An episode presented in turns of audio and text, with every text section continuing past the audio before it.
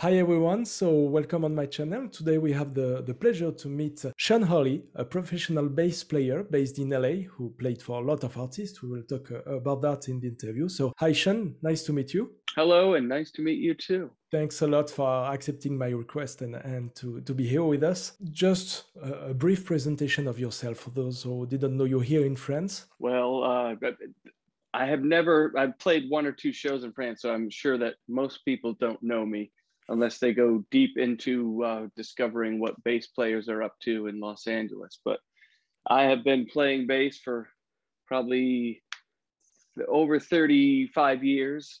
And uh, because I moved from Massachusetts to uh, from Boston, Massachusetts over to LA, I've had a lot of great experiences doing a lot of session work in LA.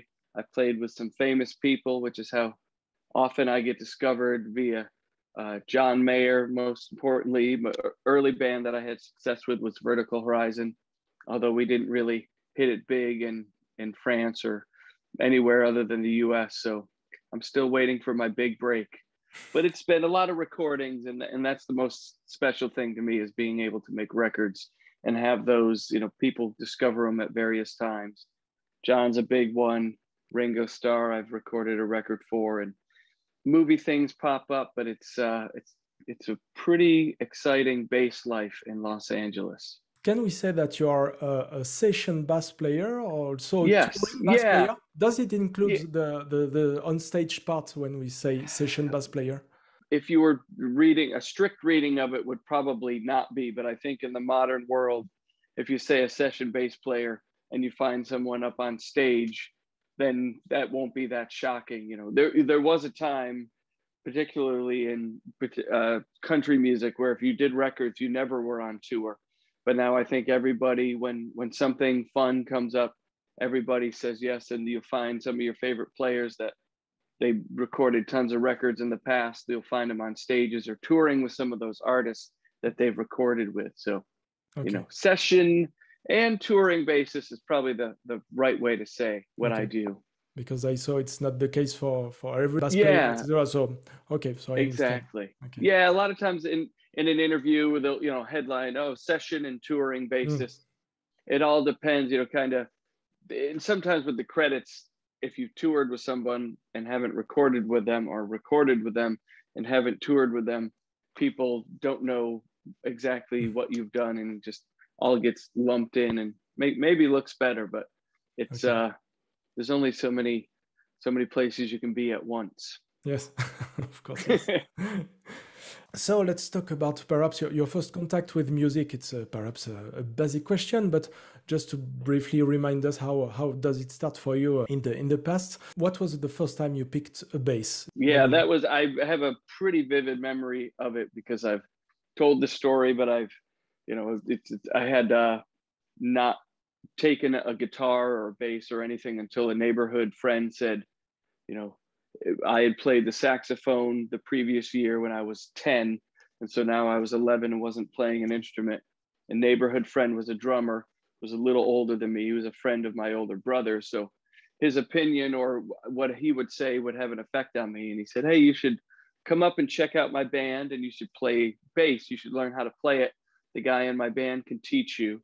And so that idea seemed cool because it came from a, a kid in the neighborhood who I thought was cool. And when I went to watch the band in the basement, they kind of blew my mind because hearing mm-hmm. I had never been to a concert, never seen a live band, only watched some things on MTV. And so I was really struck by how cool it seemed. A few of my friends came up. He kind of picked us off. You should play bass. You should play drums. You should play guitar. And I uh, convinced my parents, who were very supportive. We went out and got a bass. This would probably be in May of 1985, and I got a bass and started hmm. taking lessons. And you know, I could I remember the store. I remember my first bass. It was a Hagstrom, which is a Swedish brand, and some of them are still around. Some vintage ones look pretty cool. And I picked it up and never really put it down. I kind of ramped up into hmm. getting excited about it. I always liked music. I was into break dancing the year before. That was oh. really happening. I was, you know, rap was it just at the start. So it was kind of thrilling for a 10 year old to be trying to dance and get into grooves. And then bass you know, I was already listening to cool music. So it kind of just all unraveled slowly. Nobody put any pressure. And by the time I was 13, I really had made a decision that that's what I wanted to do is with my life is oh let me study the bass and try to become a professional.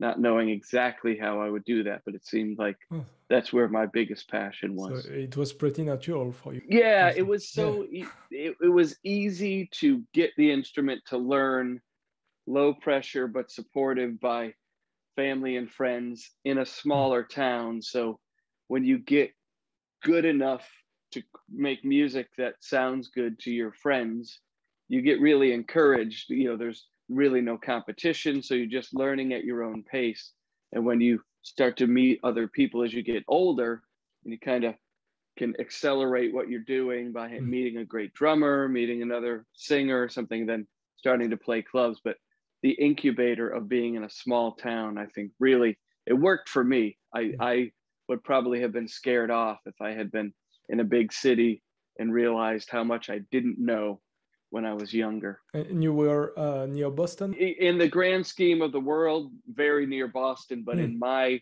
world growing up, I was two and a half hours of a drive.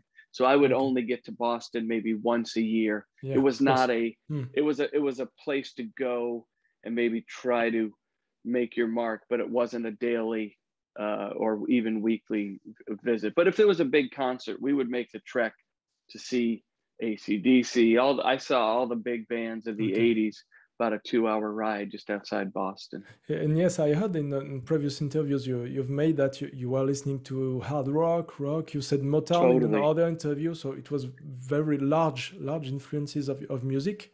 So it's uh, yes. perhaps your parents, the family, or environment. Or... Yeah, that's one area where I think I was my uh, education was stunted because I was the one that would want to get cassettes and oh. you know some albums and get a, a boombox player.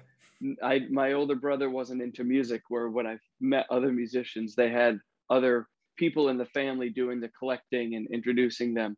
But because I was young, I would meet older musicians, and with the bass, it's got that special uh, ability to to join so many different groups, so many different mm. genres, so many bands are looking for a bass player so I, I got educated. This guy was really into Pink Floyd. This guy was really into the Beatles. This other group of guys was into, you know, heavier stuff. So I got exposed and was asked to learn different music that I didn't know. You know, one of the first things someone asked me to learn was Jimi Hendrix. And I was like, oh, that's going to be too hard. And then within a half hour, it's like, oh, we got it. Let's jam. Hmm. So. I think just by tapping into there was a lot of wandering around the neighborhood. You you could go off and not be accounted for. You could ride your bike to a friend's house. And they had older brothers with record collections. That's how i learned about hendrix and you know the bands that were popular at the time on the radio were all you know prince bon jovi mm. all the guns and roses came quickly after. So i just i just took it all in. Mtv was still so yeah. new and exciting. Mm. you would see the Who on there. You'd see an old concert thing. You'd see the latest Madonna video. I just watched it all and took it all in. Like I said, I had liked breakdancing, so I was into rap and you know early hip hop. So I just listened to it all. But for me, you know, being a musician was it was rock and roll, and you had to look like someone in ACDC with long hair. So I I kind of adopted that life or that image early okay. on we, t- we talked about MTV and the past. We can say now we have a lot of, of contents on the on internet, on sure. YouTube, etc. How did you learn, or how did you try to progress with bass? Uh, with friends, with methods, with paper methods, or all directly... of, all of the above. Yeah, because yeah, okay. I had because I had been guided to uh, a group of kids that were probably five to six years older than me. Mm. They had they were already playing school dances and clubs and they just happened to be you know good kids smart and knew enough about music to teach a new you know player like me. So we had mel bay is a very common uh, lesson course for drums bass guitar. So i went through you know book one and book two learning how to read from day one. That's how i was taught the instrument was reading hey this is these are the notes on the staff. This is how you put it all together So as I was learning the the physical aspect of the instrument, I was keeping up with all that knowledge by marking my progress through reading notation. And that really helped because then that leads right into theory. You start to learn, you know, I learned all this stuff when I was 12 mm. about uh, arpeggios, you know, triads and, mm. and the building blocks to that when I was exposed to jazz in my high hmm, school okay, yeah. jazz band. And it was a combination of the private lessons, the other players that I was, you know, same age of where we are desperate to learn an ACDC song or learn a Bon Jovi song or learn a Prince song and try to play it. And also getting a school education of it. So it kind of came from all all sources. And okay. because of the the bass thing, I would find myself with you know i'm 14 and there's a 20 year old who's got a whole other experience that was going hey check this out check this out. And then i could read books if i didn't know it. So a lot of the notation really helped increase my development quickly so i could keep up with older guys. Yeah so you're interested in theory of the music too? Uh, very early we oh yeah it's a, it's a, very good yeah. hmm. yeah yeah it's a great way to build on whatever your interest is stylistically you know is hey, if you know the building blocks and you know how to speak the language, yeah. then wherever you want to point your educational, you know, specialty, you, you can head straight down. Okay. And so, just uh, perhaps a few years later, or I don't know when, but you went to Berklee College of Music. So, as uh, as John Mayer, we'll talk about that later. So, it's in Boston. So, you were pretty close to Berklee, I guess. Uh, yeah, we, it was an obvious. Uh, once I decided, you know, when I was 13, I thought, oh, I'll be a musician. And then by the time I'm 18, we're graduating our high school, and then we would enter the college years. And I had to say, decided on music completely, and I chose Berklee because it was had a great reputation, but also it was close, and. I was still a little hesitant to the idea of moving even to New York or LA would have been just a little too scary for me. I'm still a little bit, bit of a homebody. So Berklee was easy. I could take a bus or a, a, car ride and nothing felt, I didn't feel like I was set out to uh, sink or swim on my own. Yeah. And I had, when you go to Berklee, you kind of get placed when you, you test in. So it, it kind of is an indication of uh, what was your private lesson.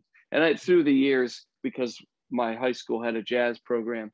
I would read every day and I would keep being exposed to things. I would meet other older musicians. I bought an upright bass. I was I found that jazz would be the best way to increase my learning, even though I wanted to play rock or pop or you know work with singers primarily. I found the high school jazz world and going to jazz camps and just interacting with all the horn players and piano players and the study of jazz that really helped me realize it's like the education is going to be endless. So jump in and and then Berklee seemed like okay, now you go to a place where everyone is making music, which is a great community to be a part of when you have lots of practice time, lots of energy to devote and then you get uh, influenced by all your friends and what they've experienced in whatever town they've come from you have a Fender bass signature, so you were playing from the beginning on Fender.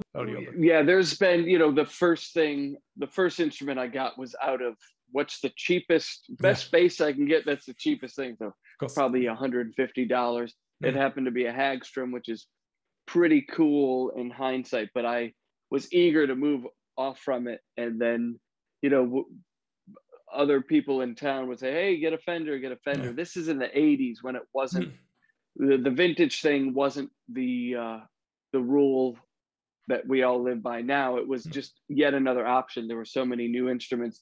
This is in the heyday of Eddie Van Halen. So Kramer is big for guitars, Jackson, hmm. uh, a lot of heavier stuff. Cliff Burton from Metallica played an Aria Pro.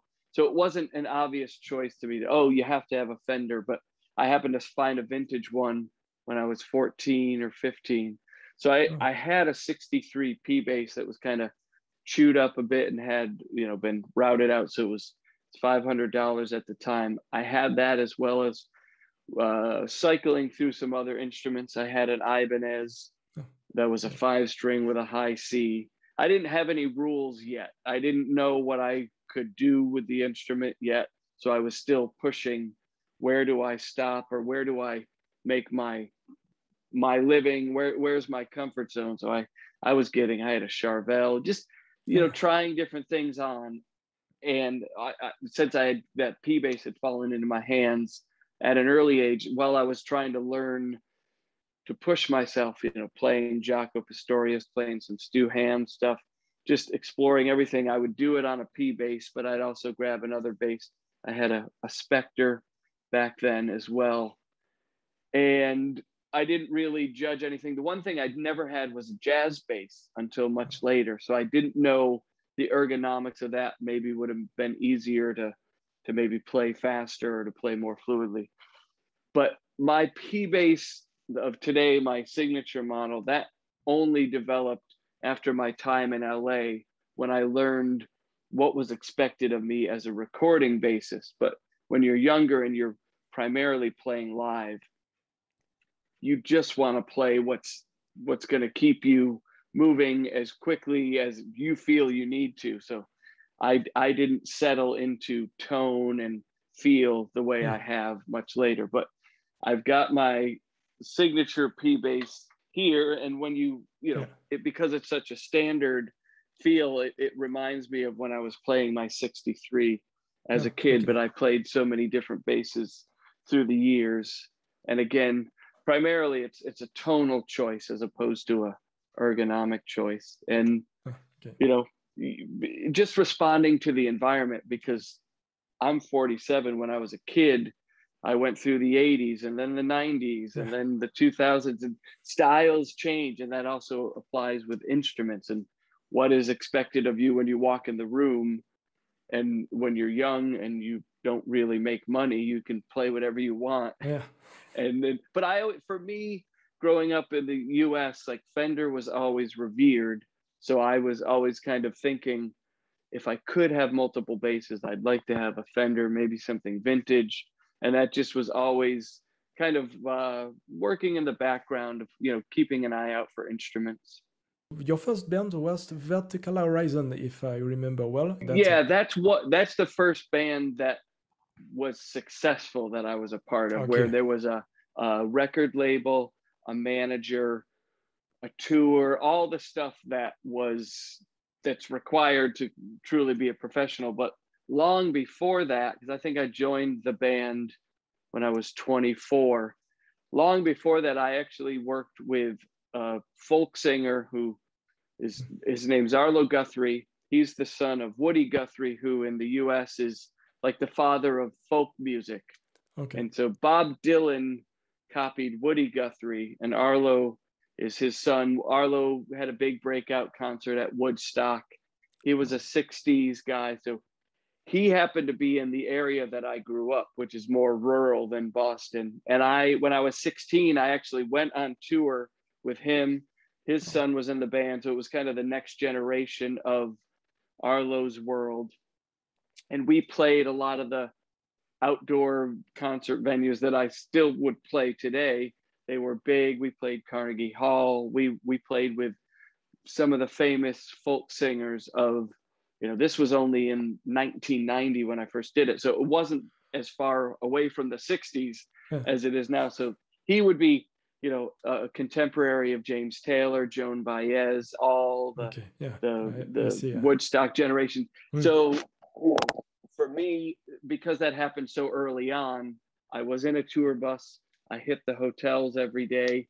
I knew that i needed to get back there. And so vertical horizon was the first band once I set up for my own, stopped living at home, oh, you know, was making my own way, I was on the hunt for, I need to find a band that to me seems destined for success, where there's good songs, good people, all that stuff. And I happened to be lucky enough, they were, they had a connection to Boston, although they were gravitating towards New York City, where all the labels are. But one day while playing in a blues band, I had a friend say, Hey, this band Vertical Horizon needs a bass player.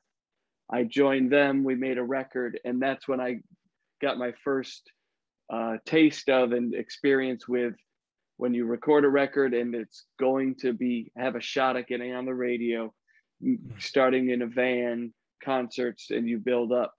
That was the first one. And from then on, I moved to LA and start tried to really enmesh myself into the proper, you know, truly professional. Hey, you're making records. There's producers. There's artists, and not go back to. Yeah.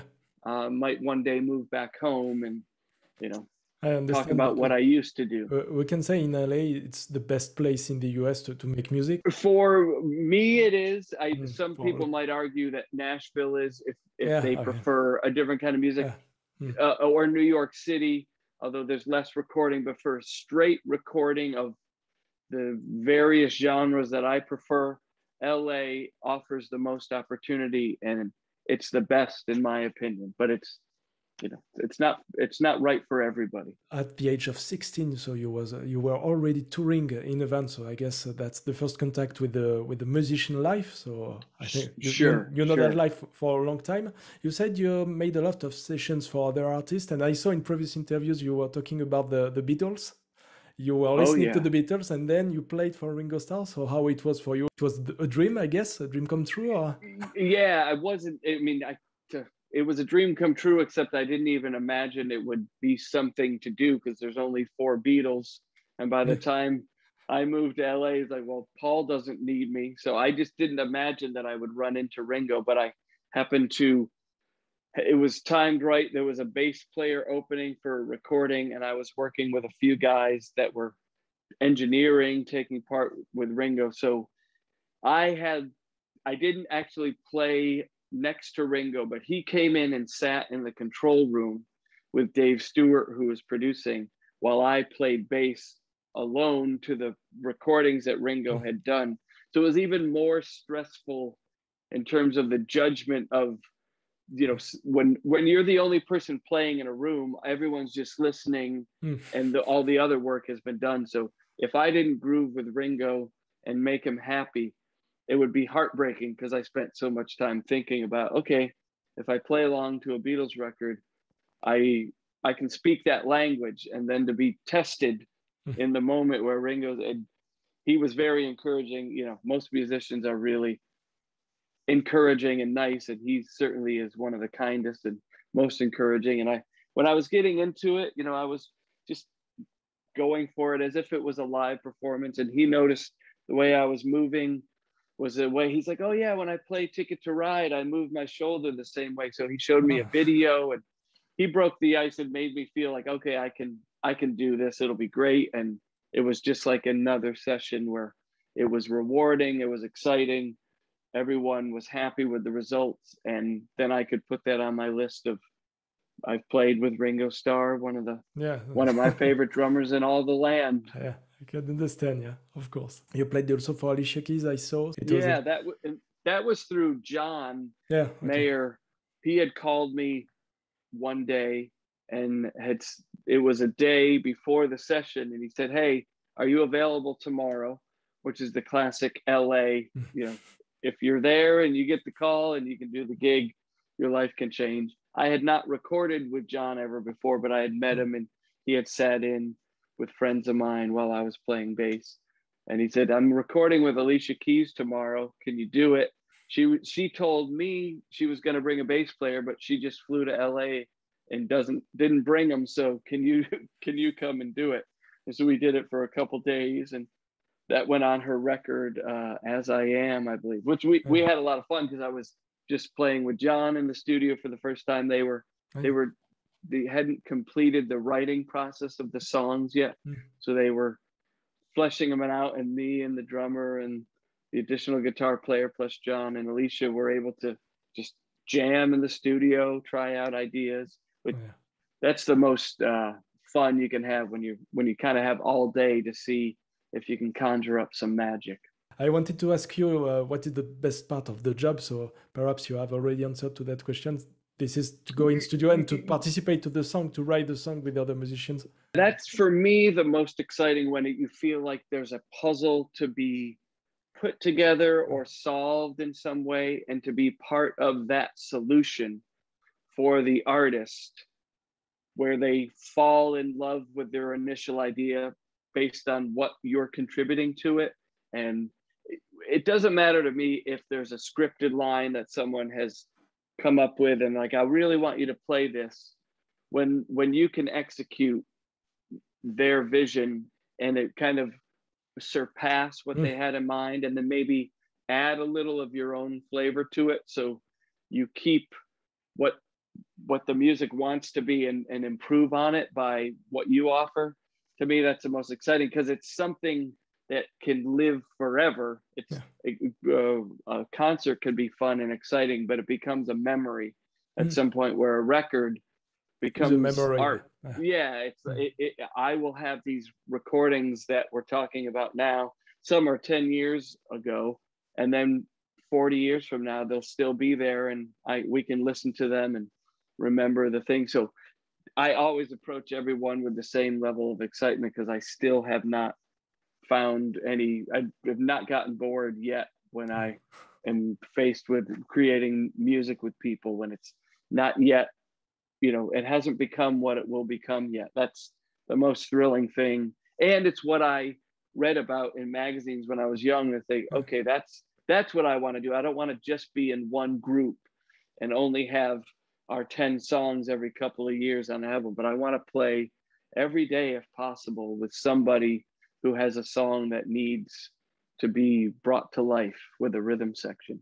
And would you say most of the time when you came in studio, you have to write the, the bass lines or is, is it already written or? Most of the time for me, because of the calls that I get, they're every job can be different in LA, but there's a lot because I've gravitated to singer songwriters. A lot of them, if they make a demo, they maybe just presenting voice and guitar or voice and keyboards, and they the bass for them is not something scripted. So I often and because they're singer songwriters, they usually don't provide any music, written music. So I come in with a blank piece of paper with you know ready for notation and when i hear the song i just simply write what's the chord you know it's just like when you look at a jazz book you know it's got the melody written but there's just the chord so as a hmm. bass player i've spent most of my studies going okay if there's a d7 what do i do and hmm. that's to me just exciting so okay so what's what are the chord sequences is there can i do any voice leading to connect what will I do? What's the McCartney approach to it? What's the Jamerson approach to it? What what can I do with what I'm my vocabulary? And you know, it's easy to think of when there's a singer, it's just a matter of you know listening and and conjuring up the best part and then taking the feedback that hmm. that someone has whether it's another member of the band or the artist themselves to go hey can you simplify there? Can you make that more complex? Or that's great. Can you repeat that? Because that's what we're looking for. I, I i think that's the most exciting part when it's it's unscripted and then you're developing the script with the other members okay I, and you made the perfect transition for my next question because you said uh, usually it's vo- voice memos so uh, I, I thought mm-hmm. about a story of john um, recently for Wild Blue, I guess, who is just uh, just show how was the the first voice voice memo, which is uh, right. the guitar and the voice. So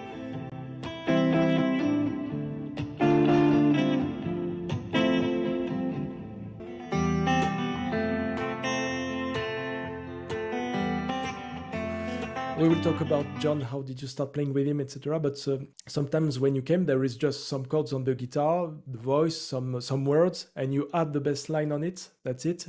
You already yes. know if it will be a simple bass line or a complex one, or how does it work for this part? It usually, I'd like to start with what I would, you know, I've, I've stolen or I've borrowed phrases from Tim Pierce, who's a revered session guitar player in LA who was on some of my earlier sessions. He's probably 10 years older than me, so he was very uh, his learning from him on the job was always great. And he would say, as a guitar player crafting parts, he would start with the simplest idea and then execute it the, the best performance of the simplest idea.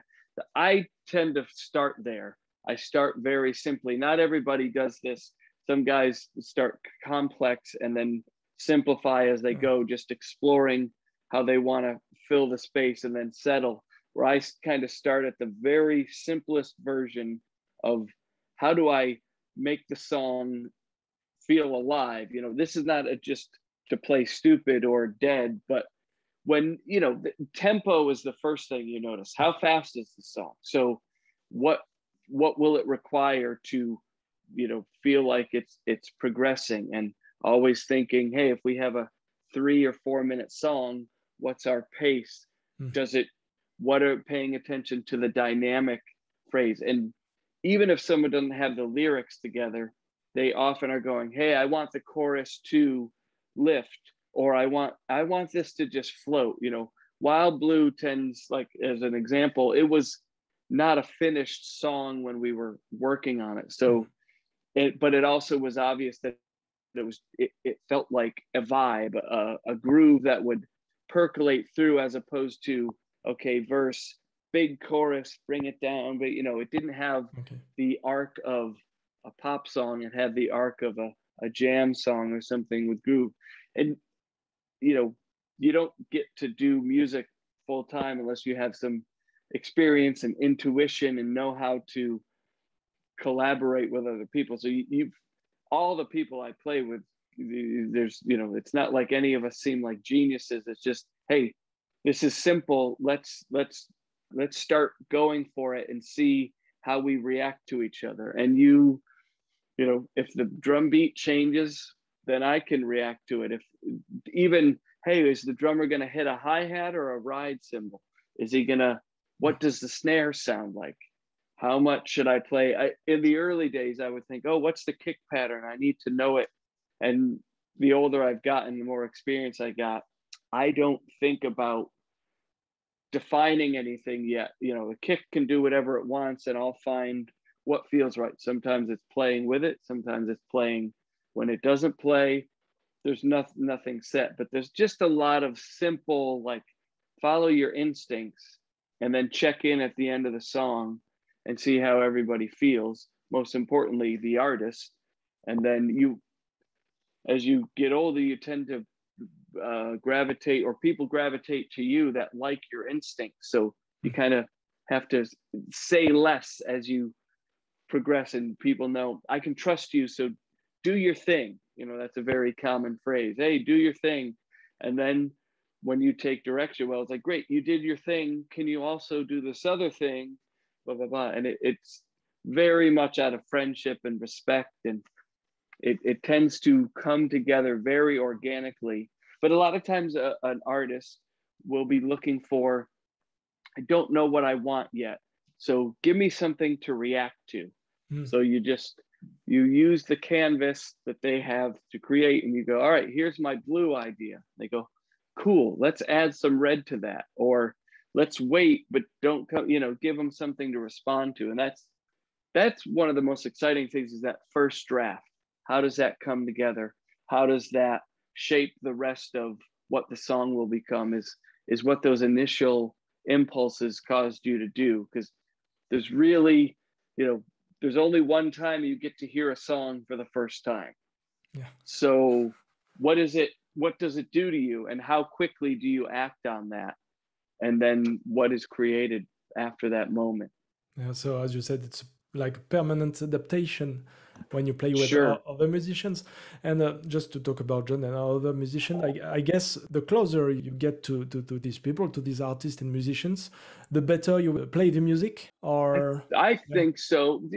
Just, you have to be friend the, the, to, to, to be a, a better player, you would say, or I I think so because taking away, but the wonderful thing about musician culture is you start the day as strangers often and then you end the day by lunchtime everybody is has a new best friend and there's mm.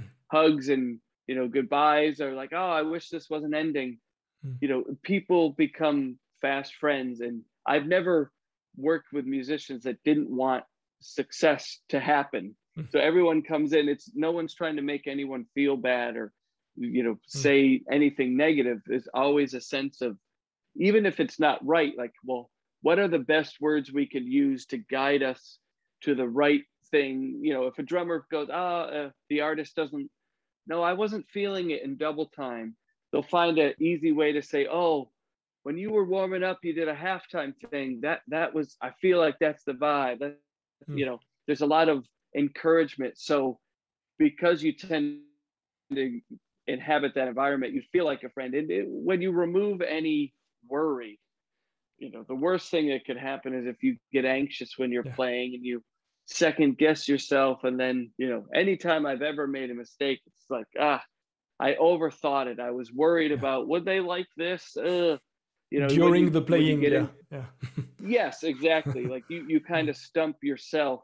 So the best thing you can do is just play with people that are a good fit and it tends to be i've been fortunate i think a lot of people that do it professionally just found ways to communicate in a supportive way. So even mm. if it takes all day and it is a grind to get it right, you're doing it from a place of uh, group, you know, achievement where everyone wants to encourage the other guy. I want the drummer to play the best he's ever played. He wants me to play the best I've ever played. The keyboard player, you know, everyone wants to be their best and help the other guy be the best. And it, it's it, it can be great when most times you walk in and, and that's the case. And I, I've done sessions where everyone's a stranger, but by the first playthrough, it's like, oh man, I really like what you're doing. And everybody sort of, that, that brings a smile to people's faces when you just lend an encouraging word. And then you can get to, it doesn't have to be magic on the first take. you can take five takes. You can punch in. But when I make a mistake, if I'm in a supportive room, it's like, oh, I, I don't feel bad about myself. I, I'll get it right. You know, we and then next time you work with somebody, it's like, oh, you never make mistakes except that one time. And like, oh yeah, you know, there's a, a supportive place where you're encouraged to try to find something. And if if you fail, it's all part of the journey just to, to be back to my first question because I have too, too much questions to, to ask you. I uh, know. yeah, I, I there's a lot of rambling. yeah, and and I discovered you so with the, the work of John Mayer for the sure. first time. How long do you know John? For the first time you met him because I saw you yeah. made the first tour on Born and Raised, perhaps, or, or before you started. It was on yeah, Born and Raised. That was the first recording I did for for a John okay. Mayer record. Hmm. Um, the but years before that God, it must have been, I feel like it was 2006 that I recorded that Alicia Keys stuff that John was part of. So, um, but the real, like, I, I never really played with John as a bass player until in 2008. He was doing a tour and he called me up and asked me to do it. And it was the end of his Continuum tour, oh. which had gone on for almost two years. He had done one extra summer tour, which I was a part of in 2008. And then he made another record, and I didn't take any part in that, but I did do the following tour for that record in 2009 and 2010. And when that tour ended, he called me up and said, Hey, I'm going to go into New York, Electric Lady, and I'm going to make, you know, what would become Born and Raised. And he asked me to be a part of that. So that was my first album recording, which we started in December of 2010 and did it through most of the, you know, spring and summer of 2011. Mm-hmm. And from then on, I've done some tours with them, some recording. The years fly by, and I do a little bit of this, a little bit of that. And I had first met him through just being in LA and meeting yeah. players in his band. We had a conversation mm. probably back in 2000 and four where it's like, oh, oh hey, we have yeah. these people in common. So every time I'd run into him after that, it it was not like seeing a, a stranger. I was like, okay. And I, I knew more and more. Oh, now I I played band uh, played clubs around LA with a, a member of his band, David Ryan Harris. So I'd find myself just as you do when you're in a city longer and longer. It's like, oh, I I know three people that play with that guy, and I we do some off night gigs here. And oh john will sit in which all leads to the comfort level of hmm. when he asked me to tour in 2008 it wasn't strange for yeah. him to be calling me and we had seen a lot of each other. It's actually a small network we can say uh, when you are in yeah, the city and you and just to go on the on his last album i saw that uh, you were playing on the video the music video on uh, Rock and also on uh, some shows like uh, uh jimmy fallon one yeah yeah we did so I think there were probably three TV shows that we've done. Yeah. Jimmy Fallon, uh, Stephen Colbert, and oh, yeah. there was maybe the Today Show, but we did a lot of that because we made a video for Last Train Home, yeah. and then we did some performances. They had to be taped because of COVID. We didn't go to the studio to do it, so we taped those performances and then turned them into the TV shows. I think we've ended up playing Last Train Home, Wild Blue, and maybe even aussi. yep, which is a wonderful one. Uh, so about this uh, this album, did you make all the bass line with John in the studio? You started or this one was interesting because it was not planned in the way that it ultimately it became a record that got made and uh, you know okay it comes out but we started the year to 2020 yeah john had hit me up and i hadn't recorded his previous record so i was I call it being on the bench, like when you're on a team, but someone else is starting, but you're waiting. Mm. So I doing other things. And so I don't expect to hear from an artist for a while. He hit me up and we started recording, working on some music, some that we had not finished during Born and Raised, just song ideas that never got developed. In January and February, we were recording and then when March came, we had done a little recording like a week before everyone was told to stay at home in Los Angeles. By the summertime, he had figured out, okay, I'm not going to do any of that, what we did in the early part of the year. I have a whole new idea of the music I want to do, and let's do it in the summer. So we set out at the same studio, Henson Studios in LA, in July and August for over about two months, we would just work on these new songs that he had demoed up with acoustic guitar. Mm. So we played through everything, and John sometimes will redo something. So a couple times we finished, and then we'd all go back in and change something. Shouldn't matter, but it does was one of those. Even last train home, I think we started on and then came back a week later and really executed it because it was it was just a, a, a, late idea in the sessions and then oh now it's becoming a bigger song. So we we kind of re reimagined it.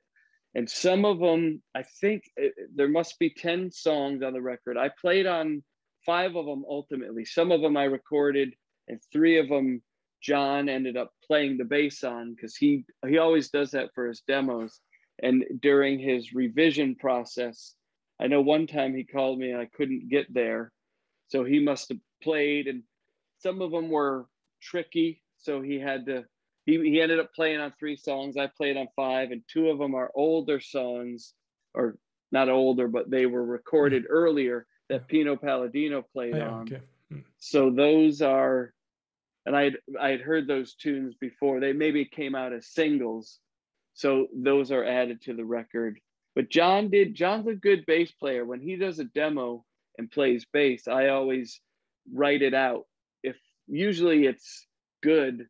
So I, I want to write it and steal it if I can. And then when we play, I can go, okay, you did this.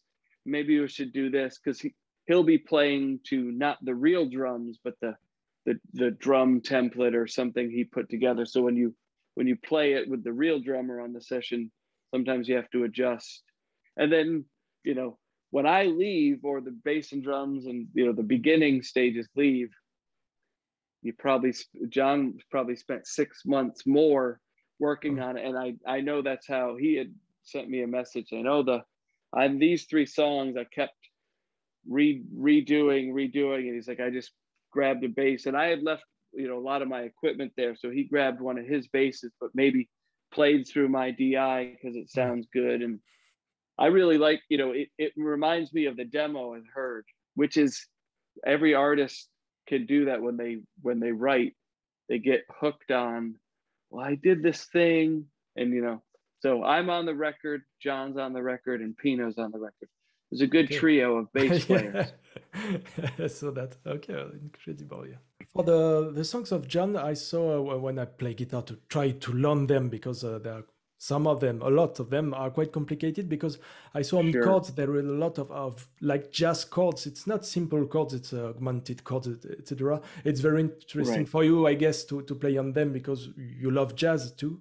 So i guess for you it's uh, it's very interesting to play with the john for the musical point of view. Yeah. Yeah exactly. It, you know with a talented artist there usually even the simple things are a little more there's there's something a little more to them so i i just always enjoy what is happening while it may appear simple what is going to add to the interest as a listener. And that could be you know adding uh, what's the voicing that the guitar plays? And so i try to use my session musician skills to quickly diagnose what what's happening? What are those what are the notes that are being played? And you know listening looking hearing the conversation with the keyboard player. Hmm. if they talk about a voicing i my ears always perk up. Okay. Because what i do can drastically change you know if i choose to only play root notes that has an effect. And then if i play anything that's not a root note especially on the downbeat that'll have a even greater effect on what well now what what is that chord voicing? So but i i find guitar players fascinating. I every time a good somebody picks up a guitar in front of me i just stare at their hands and see what they're doing to conjure up what they're after. And i try to make even if i'm just playing the a to their a major seven chord i'm thinking okay if i had to flesh it all out with an arpeggio where are all my notes to keep up and let that inform what the, the beauty of the bass is like take a song like last train home mm. the chords are moving around and they move at a certain rhythmic value but when they pause then it's my job mm. to to do something that's got a melodic line or something rhythmic or do i can use those available spaces to mm.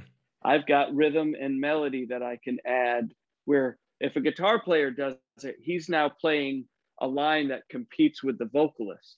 But if I do it, I'm an undercurrent hmm. that can keep the song moving forward or you know however i choose to use my powers i i have the ability to play notes and use melodies in it with a different effect than Even anybody else in the band yeah. Hmm. yes yeah because it moves you know there's kick drum and snare and i'm somewhere in there. Mm. so and i don't compete in the same way that everyone else does. Keyboards and guitars if they both go for a an answer to a vocal thing and there's a pause they can't both attack it at once but i can i can change an octave or i can just outline a chord and i can do a lot with very little which mm. i love.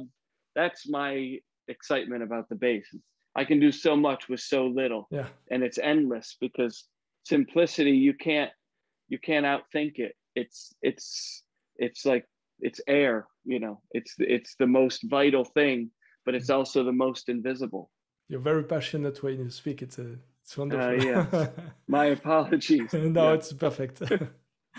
and uh, just to, to, follow this discussion, I write the question as what's your daily practice routine, but I want to ask you, how do you prepare for a recording in studio or a concert? How does it work? You have all the songs in your room, you made a lot of rehearsal on your own until it's perfect, or how does it work? Uh, well, with live, I, I prepare for them quite differently. Yeah. With live, you know, there is a script that the songs have been recorded.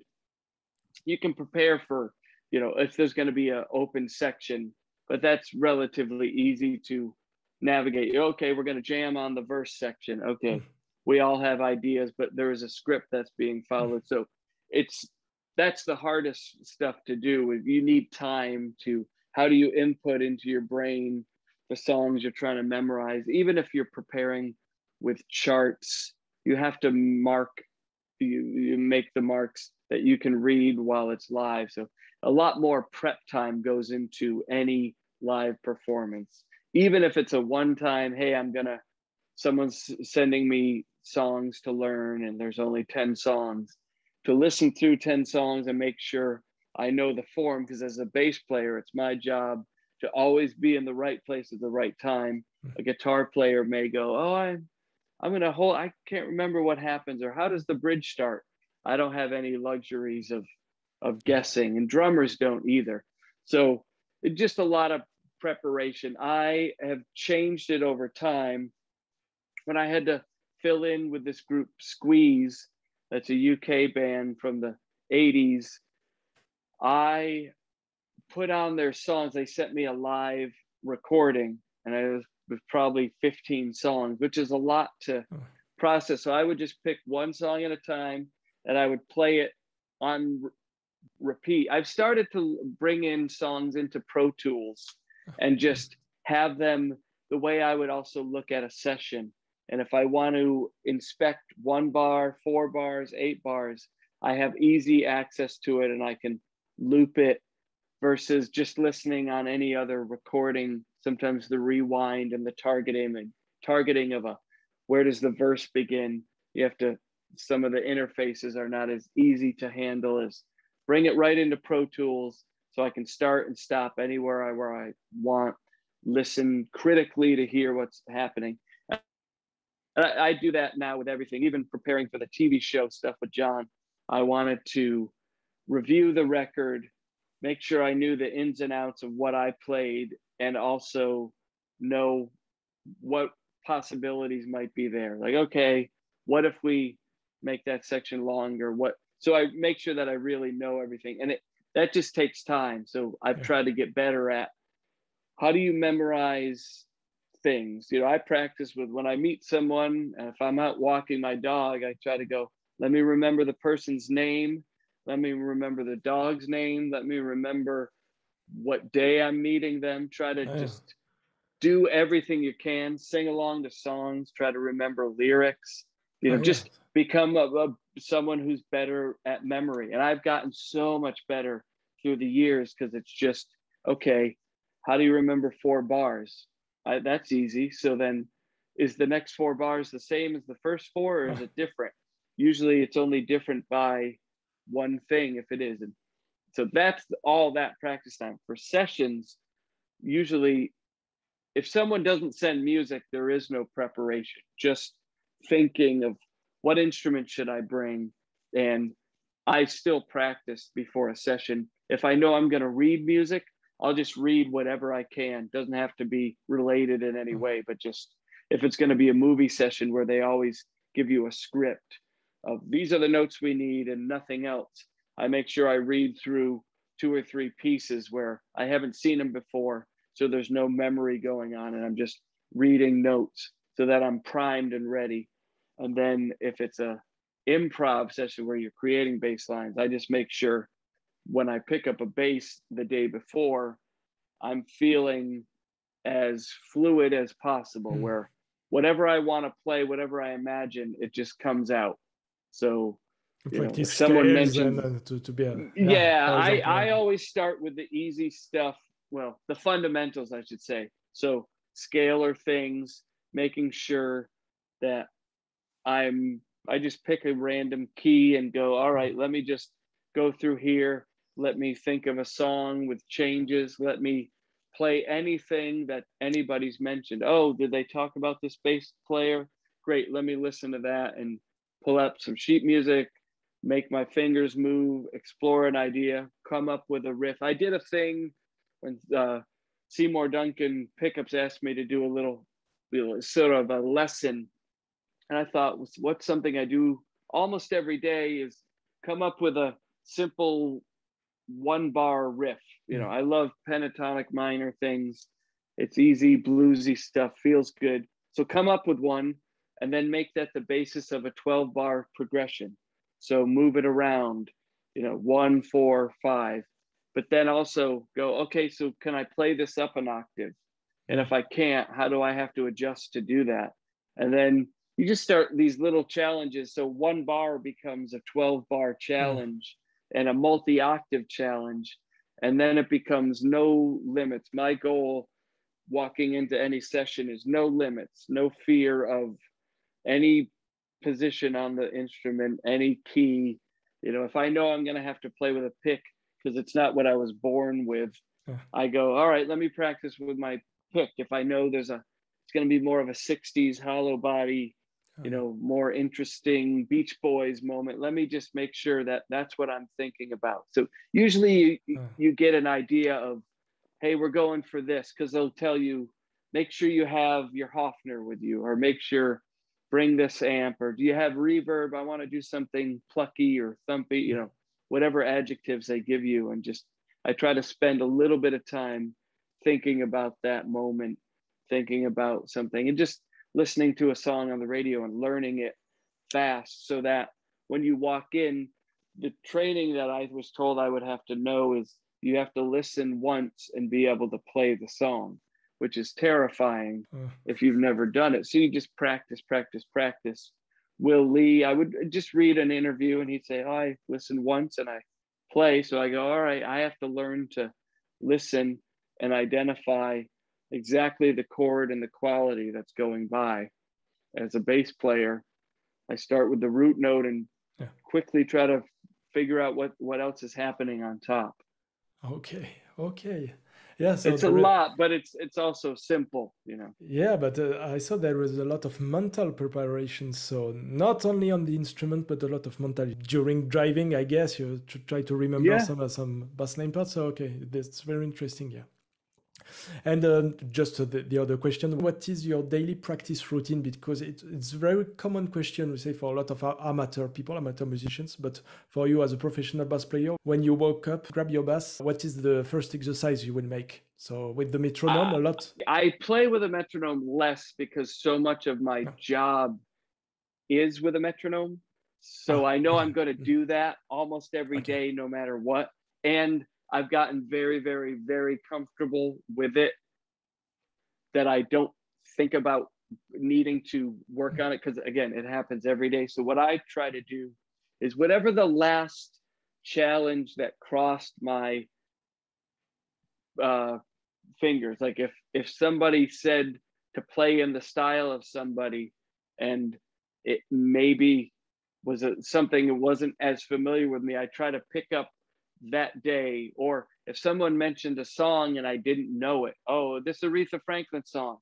So i try to just use whatever last nugget that left me thinking that i didn't know everything i wish i did about it. I mm-hmm. usually start the next day with that. So you know somebody mentioned what is hip? And i go ah i can't play that as well as i wish i could. So okay print out a transcription and for the next week that'll be first on my list to go through. And I keep, much to my family's uh, laughter and chagrin, I keep a bass everywhere. I have one next to the kitchen table with an amp so that I can, the minute I'm done with breakfast, I can pick up a bass. And I usually just play A flat major scale somewhere because I want to play something that's not, that gets me thinking. It's like, okay, I got to think of flats. I got to think of and I try to play one, you know, play the scale on one string so that I'm not just going through a, a pattern that I don't think about. And okay, that was easy. D flat. Let me just think.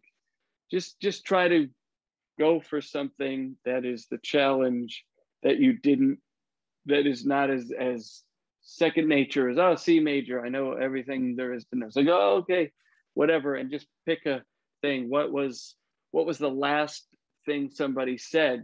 Okay, this song, pull it up. Do I know what that is? You know, try to grab a melody, try to come up with the, the thing that's related to the Seymour Duncan, you know, come up with a riff, like try to play something in a measure that I haven't already played a, a hundred times before. What if someone said, Hey, C sharp minor, give me something to build on? Okay, what's the tempo? Boom, go, boom, get it, do. Maybe I've never played it before. Just try to do that first thing to get myself going, or read a transcription first thing, just to snap myself to attention to go, oh, this isn't that easy. This oh, isn't. This isn't. Uh, I can't do this in my sleep. I have to think. I have to be ready. I have to be alert, just like any other task if you've done it too many times, you get a little lazy with your even if you're doing a great job you get a little uh, oh oh what was that okay. yeah. I, I try to make sure that that is ready so that when i you know drive through traffic and make it or even just go to my little home room and open a laptop i can get to my best place quickly without having to fight through any kind of fog and to add creativity to, to the bass line. As you said, you try to extract in other song on other ways of playing. You try to extract what is the essence of the song. For example, an Aretha Franklin song, you would say, what is the bass line I have to play to sound like an Aretha Franklin song? That's it. Right, exactly. That's what so, you try so, to, okay. yeah, to, to try to get to a, it's like when someone reads a sentence, you want to be able to follow exactly what they've said understand it and be able well could i write it with the correct punctuation hmm. that was used? And as a listener we i do that more than i am given reading things. If i were an orchestral player i would probably be reading so much more. And so improvisation would be harder. So i would want to tend to that. So i'm just thinking of when i hear something can i diagnose what i've heard? Can i can i transcribe it? Hmm. can i follow along can I say yes and and add to it in the same vocabulary that's being used? Can I communicate with a child, with an adult, with an animal? Can I and when you do that as a player, can I speak blues? Can I speak jazz? Can I speak pop? Can I can I sound authentic in all regards and also be me, do what I do within those genres? Because I when people say, "Oh, do what you do," like, well, I I don't wear the same outfit every day. So I want to wear sneakers. I want to wear boots. I want to dress up. I want to be lazy. I want to be comfortable. Do I try to do that, you know, with with music, it's such a luxury to think about it all day long and also have it be your job.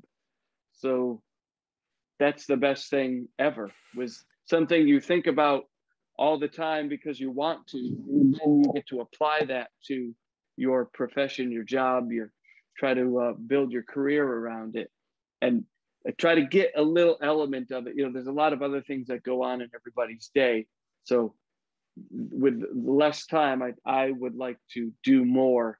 You know, work a little smarter, learn a song faster, hmm. be be efficient, be and I always review old songs that I thought I knew well, and I always learn something that I overlooked because I wasn't, you know, now because I I'll pull it into Pro Tools and go, I want to hear that that four bars always slipped by me, and when you play it live, it doesn't matter. But let me let me re listen and let me start fresh and see what's really there. And I've I've done that with so many songs and gone, I now understand it more.